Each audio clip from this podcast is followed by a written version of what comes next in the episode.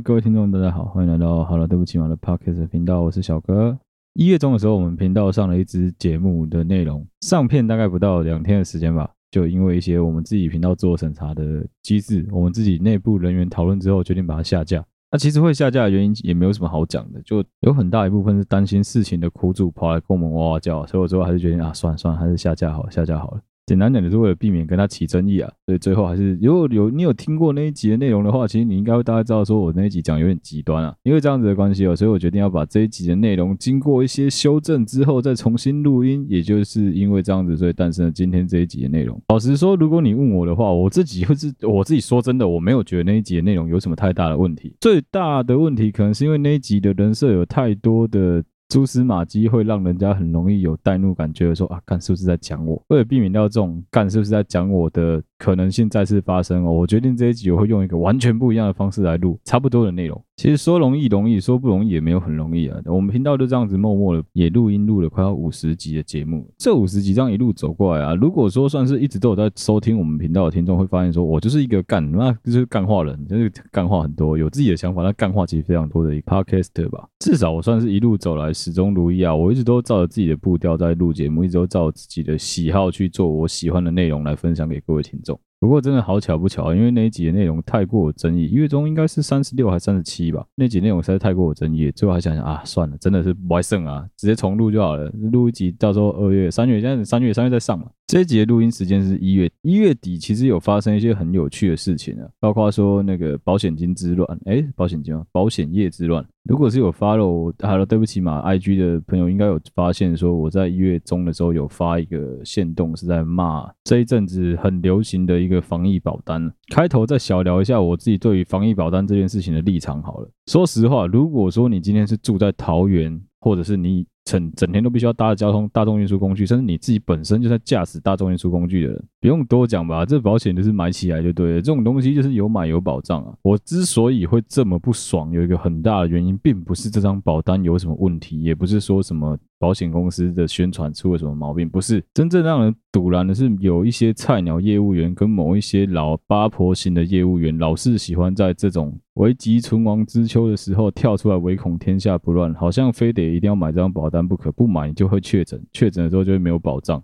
再次说，平心而论，这张保单我不觉得它有什么问题。如果你是有需要的人，你去买，我觉得一点问题都没有。真的让我觉得很恶心的是那些保险业务，真的就是他妈那些保险业务员在中间从中作梗，在那些阿姨阿上们的群组里面大放厥词，好像就是不买干就世界末日来了，你会死的难看一样。首先，这张保单只有可能在台湾地区推出的原因是什么？就是因为台湾的防疫做得非常的好，他们愿意去赌打这个赌，说台湾的防疫绝对能够守得住啊。真正让我百思不得其解的是这一些八婆业务员们的话术啊，明明你可以好好讲话的，为什么能当人不讨好当？你要当一个。鬼要当一个畜生去讲那些让人家听不懂的干话。那既然你这么会讲干话，你怎么不来陪我一起录 Podcast 的？贩售保单、贩售保险，照理来说应该是让客户买一个未雨绸缪的机制，买一个未雨绸缪的机会来保护自己。你在贩售的应该是这全套的服务，包括后续的理赔，包括你整个服务客人的过程。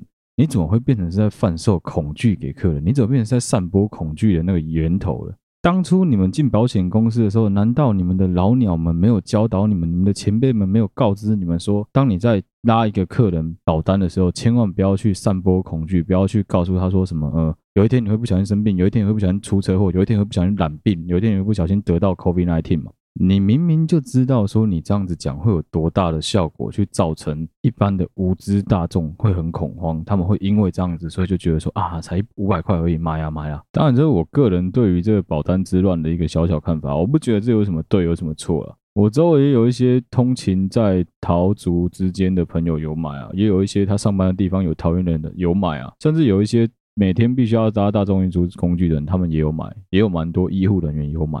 所以说，事实上，如果你是这个相关保险的业务员，你要做的事情是什么？你只要提供资讯给人家说，我有在贩售这个保单，我们有在贩售这个服务，有需要的话，欢迎来咨询我，这样就够了。真的没有必要去散播那些莫名其妙的恐惧，在各大群组去告诉大家说，你啊，你一定要来买我们这张保单啊！如果你买了的话，我，对你的人身安全会有非常大的保障。到底的公杀小妈真是听不懂哎。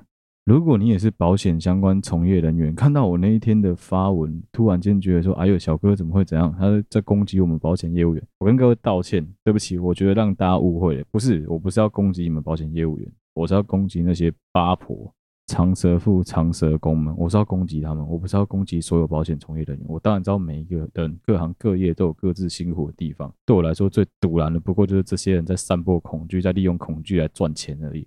好了，闲聊结束啦，进主题啊！这一集哦，要聊的就是第三十七集的内容啊，吃菜棒还是吃肉棒？当初在想这个标题的时候，其实发生一个我自己没有事前没有预想到，后来发现很有趣的事情。我个人算是很赌烂标题杀人法的那种，所以说我基本上自己的标题在下之前，我都会稍微思考一下，尽量不要太杀人。可是不知道为什么哦，干这是越耸动的标题，他妈那一集的收听率就越高，我真觉得大家超变态的。这集算是要回归到我自己，很多人喜欢听我聊的东西，就是男女跟感情的部分，两性的东西啊。我要开始闪了，我要开始怕了。这一集，接下来这一集要聊的东西啊，先跟大家道歉哦，对不起各位听众，对不起啊。这集会把我的臭直男言论发挥到淋漓尽致，所以我讲的不见得是对的，也不没办法代表任何人的立场，就只能代表我自己的立场。而且，身为一个专业的闪躲飘双标仔哦，其实有时候我讲的东西也不见得就代表我自己个人真真正正的立场。有很多情况下，对我他妈就在做效果，怎么样？其实我们这一代是很幸运的一代，我们生在一个非常自由、非常基本上已经算是想办法要想尽一切的努尽一切努力，让男女。让不同跨性别领域的人达到平衡的这件事情，达到平等这件事情，大家在朝这个方向努力，也是目前台湾所有人民的一种，基本上至少是我们年轻人的共识吧。在台湾，对我们来说啦，不论你是任何的宗教、任何肤色、任何血型、任何文化背景的朋友，都应该要得到平等的权利，这是大家都知道的，也是就是自由嘛，就是平等嘛。不过我相信大家也知道，其实，在男女交往的过程中，两性交往的过程中，两个人交往的之间。很难去取得一个平衡点，在很多事情上都一样，其实很难去取得事情的平衡点。这集的原始内容是一个听众投稿，不过后来听那个听众有写信来说，因为他有当时在分手之前有把节目内容推给他前女友听，他不希望他骂他前女友这些东西被他前女友抓成把柄。所以说他希望我能够把内容删掉，这是原原流啊，原由就是这样子。所以说没关系，你如果希望我删掉的话，我会我有跟他讨论过，我会用另外的方式再重新制播这一集。我尽量让他听起来不像是听众投稿，不像是你原本的东西啊。我们在以前的节目内容当中应该有讲过，我自己一直都觉得两个人在交往的过程中，其实就是不停在磨合，不停在冲撞，不停在冲突、争吵，最后妥协。那妥协其实就是一种单方面在容忍啊，讲白了，真的就是一种单方面在容忍，没有谁对谁错。其实有时候这种妥协，不过都是因为一时的，你觉得说啊，算了，我想放过自己，我想放过他，那就先这样子吧，这件事情就先搁置。甚或是你就是想说啊，没差，我在合理范围内，我就让他让一让嘛，反正我现在这么爱他，他长得这么漂亮，他长得这么帅，他老二这么大只，我多让他一点不会怎么样。哎，对，没错，你目前会觉得不会怎么样，那是因为你现在很爱他。你有没有想过，等到哪一天他突然间翻过来的时候，满脸都是痘痘，或其实他会在你面前打嗝放屁的时候，他的就是开始幻灭的时候，很多当时你在甜蜜期所做出的妥协让步，是不是就会开始你想要重新谈判呢？那如果说谈判的过程不顺利的话，最终的结果就是继续的让步妥协，或者你选择我放弃，我不玩了，我直接离开这一回合的游戏，放过对方也放过自己，去寻找下一个更适合对方、更适合自己的对象，对吧？不就这样子啊？感情本来就是这样子啊。今天的投稿方啊，是一个男生，他在一开始面对这段感情的时候，他就知道他的男朋友有这个问题了。哎，对，你没听过？刚我们频道现在非常的多元哦，干，虽然说我他妈臭到爆又直到爆，就是投稿的这个男同志哦。啊，如果你往前拉大概三分钟，你会听到我讲说投稿的对象是他的女朋友怎么样怎么样。我跟你讲，那个完全是因为哈，我个人实在是太臭直男了，哦，实在是懒得去删那个内容，是男生男生跟男生之间的故事，所以不要再问了。OK，男男。哎呦干！我真的觉得性别不是很重要，你们不要去刁钻这种小事啊。简单说，就是一个人跑来跟我投稿，他之前的对象发生的事情，就这样子而已嘛。投稿方跟他的前男友两个人都是在活动圈工作的 PB 啊。如果有人不知道 PB 是什么，来跟大家稍微科普一下，PB 就是 Promotion Boy。PB 有一个相对的名词叫 PG，既然有男生就有女生嘛。PG 我们之前的节目就聊过了吧？PGSG。所以简单来说，他们就是一群在活动圈帮忙推广商品的小小男模的概念。这家伙长得妈真是顶帅的啊！说真的，以男生来说，我只能说我看到他，我可能会想扇他屁股两巴掌。啊，对不起啊，太臭直男了。他跟他前男友在交往的之前发生了什么事情呢？简单说就是他们两个在健身房认认识的。在健身房认识的过程中，他有问对方一些饮食上面的习惯啊，还有一些生活理念啊，甚至是家庭啊、未来的一些问题。他发现其他在蛮多方面都跟对方很合。不过他们在共同做活动的同时，他们中午要吃午餐嘛，吃午餐的时候发现这个男生都自己带便当，他会自己做三明治，自己做一些简单的食物来吃。原本一开始他也没有多想啊，投稿的这个男生叫做 John，John 他一一开始真的没有多想，他就想说还好吧，就吃就吃啊。他的前男友叫 Alex，艾利克斯干。啊、哦，算了算了，不不讲不讲不讲，我怕讲一讲干，等下有人要说他妈臭直男。我只是觉得为什么名字对名字，就我想讲名字的事情，他想算不讲不讲。简而言之呢，John 跑去问 Alex 说：“哎，你怎么会每天都自己带便当？是为了减肥吗？还是想说你要控制体脂肪啊之类的？”过了一阵子，两个人开始熟了之后，Alex 才告诉 John 说：“其实他是吃素的，他是 Vegan，就是素食主义者。他吃素的原因其实很简单，就是宗教的关系啊，因为家里面的宗教的关系，所以他一直都吃素。”讲到这其实蛮有趣的，我自己现在周围一起工作的一个实习生，他也是吃素，不过他是吃蛋奶素了，没有像他一样是吃到全素。我不晓得他全素还是蛋奶素，总之他就是吃素，好不好？没有多讲。我们的酱没有告诉他到底是蛋奶素还是全素。这样子有提到呢，Alex Alex 是因为干妈的英文名字有过难念，Alex Alex 是因为那个家里面的信仰的关系，所以就跟着从小就是茹素，从小就是吃素，不杀生，然后吃素。所以大概是什么宗教？你用屁眼想应该要知道了吧，对不对？就差不多那几个嘛。啊，反正人就是这样子的，爱上了就是爱上了啊，你不会在意说他屁股有几根毛啊。就讲这个两个人就交往了，两个人交往了之后呢，一开始甜蜜期其实都没有什么问题，基本上 John 是绝对尊重 Alex，Alex 只要跟他一起出门约会什么，他们都是找素食餐厅，基本上能够不吃荤的就不吃荤的。而且因为 Alex 是一个很懂得享受生活的人，所以基本上他带 John 去吃的素食餐厅，John 都能够接受。那个时候我问过 John，John 也跟我讲说，其实因为我自己个人对于吃素这件事有很多很北然、很偏激的想法。所以其实我也很谢谢 John，那时候让我叽里呱啦问了一大堆关于吃素的问题，啊，都有耐心回答我。也很谢谢我家实习生，他也让我问了一大堆跟吃素有关系的事情，让我能够把这一节内容变得更丰富。简单说，Alex 是因为家里信仰的关系，所以吃素。他带 John 去吃的餐厅也都非常的棒，让 John 觉得说不会有一种就是干，我为什么要强迫自己吃素的这种感觉。而且呢，在交往的初期，基本上就算是 John 在外面有跟人家一起吃牛排啊、吃排餐、吃肉。Alex 不会多说什么，他就只是告诉 John 说：“我在的时候你不要吃就好了。”那我觉得这样很好啊，两个人讲好就好了。本来就是啊，你就是我舒服你舒服嘛，在两个人都许可的情况下，两个人沟通好了，融洽、和谐、友善、包容、沟通、尊重、友爱，对不对？干干话一堆，这不就是两个人在一起的真谛吗？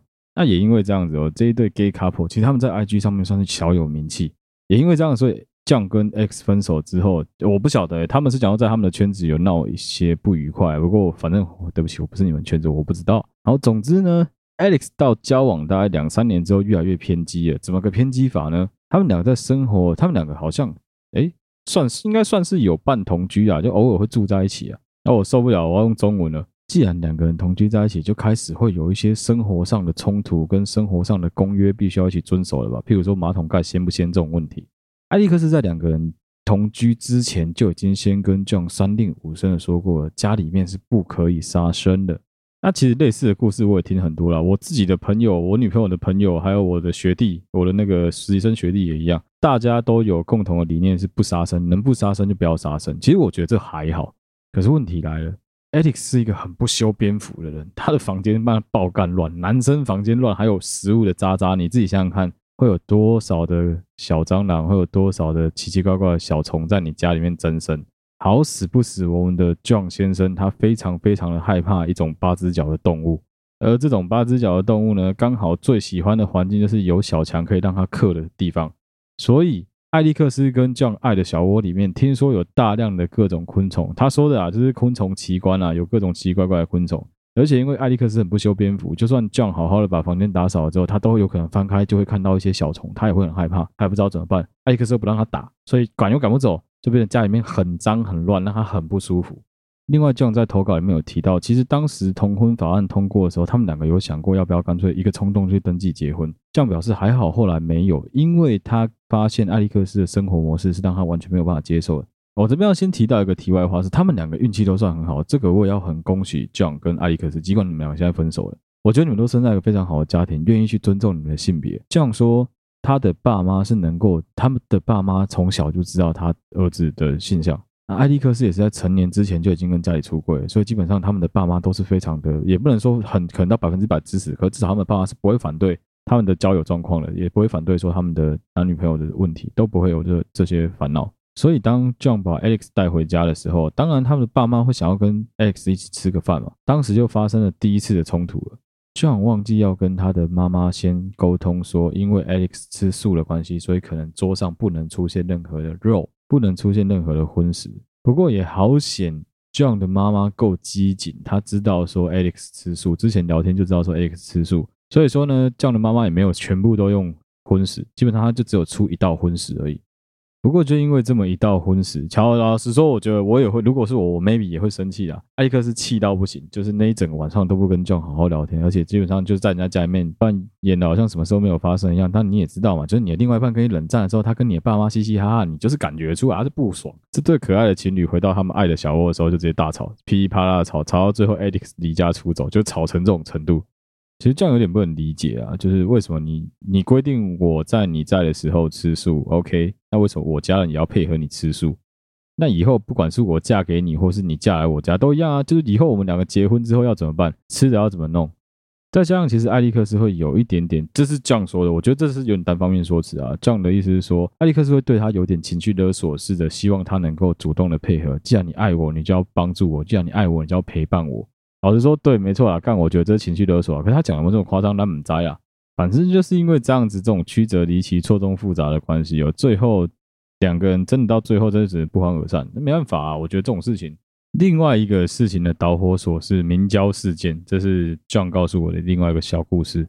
那、其实我以前不知道为什么莫名其妙就知道说软糖是用猪皮胶做的，我也不知道为什么，大部分软糖都是猪皮胶做的。乖乖不是，乖乖是在印尼生产，它不是用猪皮胶，但它是用好像牛肉还是牛肉牛肉做成牛皮做成的，所以不论如何，软糖绝大部分都是荤的，除非有素食软糖，不然绝大部分的软糖都是荤的。啊靠背贵如人知识之王，像我这样子的人都不见得知道说干软糖是荤的还是素的了。一般人怎么会有软糖是素的还是荤的这种概念？也因为这样子啊，有一次这样就在那边吃软糖。刚好在家里吃软糖，在他们爱的小窝里面吃软糖。艾利克斯回来看到 John 的软糖，气到直接把那包软糖丢出窗外，然后对着 John 开始大吼大叫。吼叫的内容不外乎就是你一点都不爱我，你一点都不尊重我，你怎么会连这种事情都不知道？你怎么会连去查一下你都不愿意？好了，老实说，我觉得你骂之有理啊。不过接下来 John 的反击是很硬啊，John 就直接跟艾利克斯说：“你知不知道我忍你忍多久了？你知道整个家里面都是虫这件事让我快要崩溃了。你知道每次家里都是我打扫的吗？你知道看到那些虫，我都不敢告诉你，我其实偷偷用卫生纸把它们包住往外丢的时候，我有多恐惧吗？没有想到两个人三年多的感情，就因为这样子一颗小软糖分了，彻底的告吹，没救了，直接就拜拜，Sayonara。我相信在这个过程中，不论是 John，不论是 Alex，他们都觉得已经。忍受对方的很久了啦，一定是啊。当然，从这一个故事我们可以听到，事实上两个人在很多沟通方面是蛮不良的，蛮不好的。可是我觉得真的不能怪他们彼此，因为这种生活上的不同哦，真的是很难干。我觉得有时候要这种两个人在差异当中寻求寻求共同的事情，其实不会很难。可是你要去适应那个两个人之间的差异，而且要能够存活下来，我觉得真的不是件容易的事情。我自己周围的朋友，因为宗教不同导致分手的，干其实也不在少数了。那不能忍受另外一半吃素的哦，干其实也有，只是说啊，我自己是觉得哈，就是你如果另外一半吃素，立刻给他卡丁拿呀，有时候就是这样子啊，人家也没有逼你啊。虽然说在这边的例子蛮极端，这边例子是我个人觉得艾利克斯也有点过头了。那接下来要提供的这一个解，就是我个人觉得非常有争议，但我其实很喜欢的一个荤段子。好，开一下聊色警报，接下来要聊色了哦，大家注意一下哦，接下来要聊这了。幸好艾利克斯是吃蛋奶素。好像是在蛋奶素啊，我那时候问好像蛋奶素，我那时候很认真的帮 John 查了一下，我才知道一件事情，因为我以前曾经听过一个莫名其妙的地方传说，是吃素的女生下面蛮香的，没有那个肉味。不过其实这件事情还有第二段，我也从来没有跟我朋友们聊过这件事情，是后来就是我一个朋友突然间提到我们在聊吃素的这个话题的时候，他才讲到的。如果他们家是因为佛教的关系，所以他吃素，他吃素，不管是吃全素或蛋奶素的话，基本上佛家有一个很重要的原理是，你是禁止把任何的肉制品放到你的嘴巴里面的，你不可以把肉放在你的嘴巴里面，因为这样就会产生欲望，你就有可能会因此动了贪念去做错的事情，或你有可能会杀生。所以我们要问的第一个问题是，你为什么吃素？你吃素的原因是什么？如果说你吃素的原因是因为你如果你就是不可以吃，你吃了把肉放到嘴巴里面就是不好的，就是 unclean，就是不洁的。好，那 OK，那我要跟大家分享一个很北然的说辞，他不能把肉放在嘴巴里面，对不对？可是他帮你口交了，那这样怎么算？把肉棒放到口嘴巴里面算不算？他把肉放到他的嘴巴里面了，这样算不算开荤了？哎呀，对啊，你看干，其实有时候就是有这种很暧昧模糊的点啊，应该会有很多人想到干小哥，你写公杀小，本来就是啊！我？靠北哦，你他妈的，你吃素，所以你不能吃任何肉制品，那、你凭什么可以帮你的另外一半口交？你为什么可以让他把屌哈到你的嘴巴里面？你为什么可以帮他哈屌？为什么？到底为什么？另外一个我已经得到答案的说辞是。其实我很我很喜欢这个这个闹他们吃素人的方法，不过我相信他们从小就被人家这样子影响，所以影响久了他们也习惯了，他们也知道有什么方法可以对付我们这些无聊王八蛋。吃素的很多原因是因为他们不想犯戒杀生，他们不希望能够，他们不希望去荼毒到森林。好，那既然是这样子，你为什么还吃菜？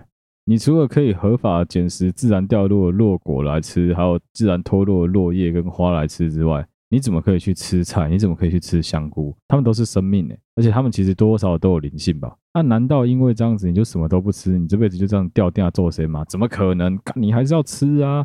啊，我再问一个更悲然的问题好了。好，既然你可以，你既然不能随便杀生，所以说只要不杀生，它合法脱落的东西你就应该可以吃，对吧？啊，你要不要吃吃看蜥蜴的尾巴？考虑一下，蜥蜴的尾巴是脱落之后还会再生长哦，而且它被你吓到之后，它会自动断尾哦。这样不算是我杀它吧？它自己把尾巴脱落了，你能不能吃？以你们的这个法源有点模糊的地带，应该是可以吃吧？对吧？好，我知道我举的例子很烂，不管是哪个例子，我都觉得非常的不好。不好的原因在哪里？不好的原因在于说，其实我们很不尊重这些吃素的，我们根本没有去理解人家为什么要吃素，讲出这种话很没水准又很没有同理心。没错，就是这样子。可是我要反过来问艾利克斯一个问题是：那你有没有去思考过，为什么你为什么要逼你的另外一半跟你一起吃素？难道就不能和平共处吗？不能你吃素的时候他吃荤吗？不行吗？佛家说过，佛家不打诳语，但是佛也说过，佛度有缘人吧，对吧？要等到他的缘分到了，他自然就会开始信你们的宗教，自然就会开始跟着你一起茹素啊。啊，既然缘分还没有到，他的成缘未了，你为什么要逼着他跟你一起配合你做你喜欢但他一点都不喜欢的事情呢？那其实讲到这个哈，干可以衍生出来的话题太多了啦。譬如说，女生喜欢某个颜色，女生不喜欢某个颜色，男生喜欢听某个团，不喜欢听某个团。有时候他们就开始强迫另外一半说，哦，因为我不喜欢，假设哦，可能我不喜欢某乐团，所以你不可以在我车上放他的歌，放我会阿杂。讲这种话，干你娘，就是一种情绪勒索啊！操你妹的，为什么？凭什么？为什么我都不能听？啊考！在你直接把你的这种喜好，尤其是呃不喜欢的部分讲出来之后，你有没有想过，你会害你的另外一半完全不敢表态，他不能告诉你他真正的意见，他只能把自己封闭起来。跟大家分享一个故事，我以前有一个朋友，他其实蛮台的，他就整个形象其实在我面前他是很台的，老是喜欢嚼着槟榔，戴着金项链这种程度的台。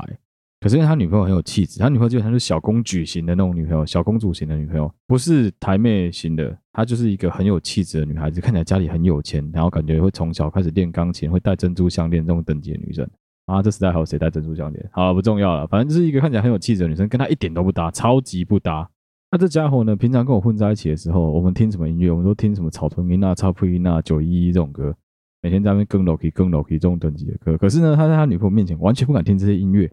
在车上就只能配合他女朋友听一些小确幸的歌，譬如说什么陈绮贞这种类型的歌，譬如说巴萨诺瓦，譬如说 Jazz 类的歌，他没有办法去听他喜欢的电音，他没有办法听他喜欢的慢摇。不过我觉得他也算是取得一个很好的平衡点，但老实说，我觉得终有一天会爆炸啊。他怎么取得平衡点呢？简单说就是他的车上他有两颗 USB，他女朋友上车的时候他就插一颗 USB，他女朋友离开之后他就插另外一颗 USB，然后把音响重低音的设定直接调整他自己的 setting。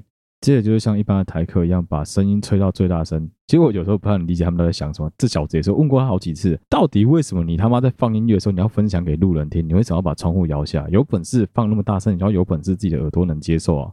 啊，当然他们给的理由也很帅，他们给的理由就啊就就帅啊，我就想分享给人家听啊，我爽啊！真的就是一个标准的不想负责任的臭台客会有会有的说辞啊。你看我现在讲的东西其实很小，就只是音乐而已，只是音乐品品味上的好恶而已。这种被压抑的程度其实还不算非常非常的大。你要想看饮食这件事情的压抑会有多大？哎，饮食是每天都要面对的东西，更何况他们两个同居在一起。其实我周围有蛮多朋友都这样子，就是基本上他们另外一半都吃素，他们尽量配合另外一半吃素，而这边跟其他朋友出来的时候就吃荤的。啊，有时候自己取得平衡点就好了啦。这世界上没有谁吼要因为什么事情，因为什么身份，因为什么哦，我是你的另外一半，你是我另外一半嘞，所以你要更体谅我。公杀小啊，干凭什么？为什么他是你的另外一半，他就要更体谅你？啊，你是他的另外一半，你不会体谅他哦？现在是怎样？干你的宗教是宗教，我宗教都不是宗教，我宗教是懒教。公杀小，这不懂诶。就是两个人在相处的过程中，最重要的真的是互相的去理解，互相的去互利互惠，让对方更好，这才是最重要的。在谈感情方面呢、啊，我个人觉得其实 Mike 算是蛮理性的，在这方面我觉得他表现蛮好的，大家可以多学学他这一套啊。真的不是每一个女生都会，不管是男生女生都一样，不是每一个你的另外一半都会愿意去全心全意的配合你啊。所以这种时候应该要怎么办？这种时候我觉得其实 Mike 的理论非常的好。这种时候你应该是要一步一步、一步一步的去试探，一步一步的去试试看，说怎么做对你们两个是最好的。你去跟我一样，你去跟 Alex 一样，从一开始就直接把。游戏规则讲得这么清楚，会有一个很大的问题是，你都没有跟另外一半沟通清楚，你没有让另外一半有时间去适应，你没有让另外一半去思考说，到底这件事对他是有利的还是不利的，你就要对方一昧的去接受你的这些东西的时候，你有没有想过另外一半的感受啊？哦，其实 John 在他投稿中，他有讲到一个东西啊，就当时 Alex 说服他吃素的过程中，其实也用了很多无所不用其极，用了很多方式在说服酱跟着吃素。那其实这样自己回头过来看，他觉得啦，这些东西啊，都只是因为他够爱他，所以他愿意去忍让，他愿意去退让而已。讲实话，你去解说什么呃十个吃素的好处啊，什么吃素怎么样怎么样啊，我觉得这种东西干，你跟我讲，我马一定听不对啊。这样有说啊，最后 Alex 让他吃素的方式其实非常的烂，但最后他还是妥协了。Alex 直接用类似像是，我觉得这就是基本上干，这就是一种情绪勒索啊。Alex 就是告诉 John 说：“我真的是为你好，你想想看，吃素多爱护地球。哎，干他妈拿地球来勒索了，你他妈太过分了吧？你看吃素能够帮助这个世界变得更美好啊之类。我跟你讲，我他妈的好好吃肉，我也可以让这个世界变得更美好。这跟吃不吃肉、吃不吃素一点屁毛关系都没有，好不好？要让这个世界变差，要让这个世界变好，取决于不是你吃什么狗屁食物，取决于你做你做是一个怎么样的人吧？你做是一个怎么样的事情吧？”看，Alex 居然是直接把情绪勒索这件事情上升到一个层次，直接是用地球来勒索了，有够屌的！我自己一直都觉得啊，宗教这种东西啊，是为了劝人向善。前面集数也有讲过啦，宗教这种东西是劝人向善的，没有一个宗教是开宗明义就告诉你说，但别再假吧，别再假吧，是因为讲我不行别假吧，不可能啊。所以，身为一个不吃素的我们，实上我们也应该可以试着去理解人家说啊，为什么他要吃素？就因为这件事情的关系，我去大概问了一下我们家实习生，说，哎，你你为什么当初会吃素？你吃素的原因是什么？我们家实习生是因为他家人的关系，像宗教信仰就吃素，从小就吃素，吃到现在已经吃二十三四年的素了吧。有些人会传说说什么吃素的人会长不高啊，吃素的人会比较没有那么壮。没有，我们家实习生基本上就是一个正常的小男生，也就是该有的都有，该长的都有长，也没有因为这样子看起来整个人很虚弱啊，或者体力比别人差都不会。像我们家实习生跟我解释的他吃素的原因，跟他们的宗教里面为什么要他们吃素，是我我就会听得下去，我就会可以接受。我没办法接受的是有一些人在那边说 I'm vegan, I'm vegan because I need to eating green。我觉得吃绿色是最好的，所以我是。吃素主义者吃肉都是王八蛋、坏蛋，去死去死！你讲不出个所以来，你到底为什么要吃素啊？既然都吃素，为什么你要吃什么素肉、素鸡、素的糖醋排骨？干，你不是吃素吗？你不是要减低欲望吗？后来才知道哦，不是这样子。其实我家实习生给我这个观念就非常好，像他们吃素不是为了完全为了说什么贪念的关系，不是，他们吃素是为了避免杀生这件事情。我先讲哦，我这个人就是基本上很 T K，你要我吃素，我是绝对不可能，这辈子应该休想。就算要我一天吃素，我可能都不愿意。所以他要有办法能够说服我这个超级爱吃肉的人吃素的这个理论，其实我觉得算是非常不容易。简单说，他们就是不愿意去残害任何的生命来吃进肚子里面。他们认为这样子会造成一些可能是我不知道，可能是因果报应、业障之类的鬼东西吧。那总之就是因为这样子的原因，所以他们是不吃肉，他们只能接受吃素。包括说我之前有问过他，我闹过他，我问过他很多北洋问题，比如说啊，昆虫能不能吃？昆虫看起来有害，干。啊，其实我还有一个杀手锏啊，可以把他们干到哑口无言。但是我觉得用这实在太悲哀，这完全在挑战人家宗教了。我不知道有多少人知道啊，其实，在森林当中的藓苔，那些苔藓、青苔，森林当中覆盖在树底部的那个青苔，它们是会针对整个森林组成一个非常大型的神经网络，它们是可以有彼此互相沟通的能力，有点像是网际网络的存在。他们在沟通什么？藓苔跟树是互相互利共生的，只要有任何一棵树今天生病了，营养供应不足，藓苔之间就会把讯息透过藓苔的那个菌丝去做传达，把所有的养分集中到那一棵快要死掉的树上去，让它重新活过来。那今天如果这一棵树是非常非常健康，它营养过剩的话呢，显胎就会开始把利用菌丝把这概念传达给其他的树，让他们知道说，哦，我可以透过这个菌丝菌虫吃更多的养分，我可以不用担心我周围的另外那几棵树会饿死。那既然连显胎菌丝这种东西都有沟通的能力了，他们到底能不能算是有灵性呢？那既然如果他们有灵性的话，这些长期以来吃素说不杀生的人，你有没有想过，你吃这些东西有可能也是在杀生呢？啊，这是我自己个人的歪理，这完全是歪理，我觉得一点都不正确，好不好？对不起，我觉得这是干妈干话一样啊。结论哦，感情这种事情啊，两个人双方之间沟通好最重要。在当初一开始的时候讲好，当然是个方式。可是我觉得，如果说你用太强势的方式来逼对方接受你的东西的话，未免太过自私了。比较好的方式，应该是在两一段感情当中去彼此的了解、彼此的信任之后，再去谈这些事情，告诉对方说你的需求是什么，提出来之后再去讨价还价。最后真的不行，就像我们一开始讲过一样，可以我们就共同面对它，不行我们要想办法解决它，再不行那就解决人嘛。对对，就学我们对面那一套啊，我们解决不了问题，我们就解决问题的人啊，就是换一个对象不就搞定了吗？啊，这一集的干话就到这里啊。反正这一集呢，简单说就是第三十七集的听众投稿内容重新再录制过。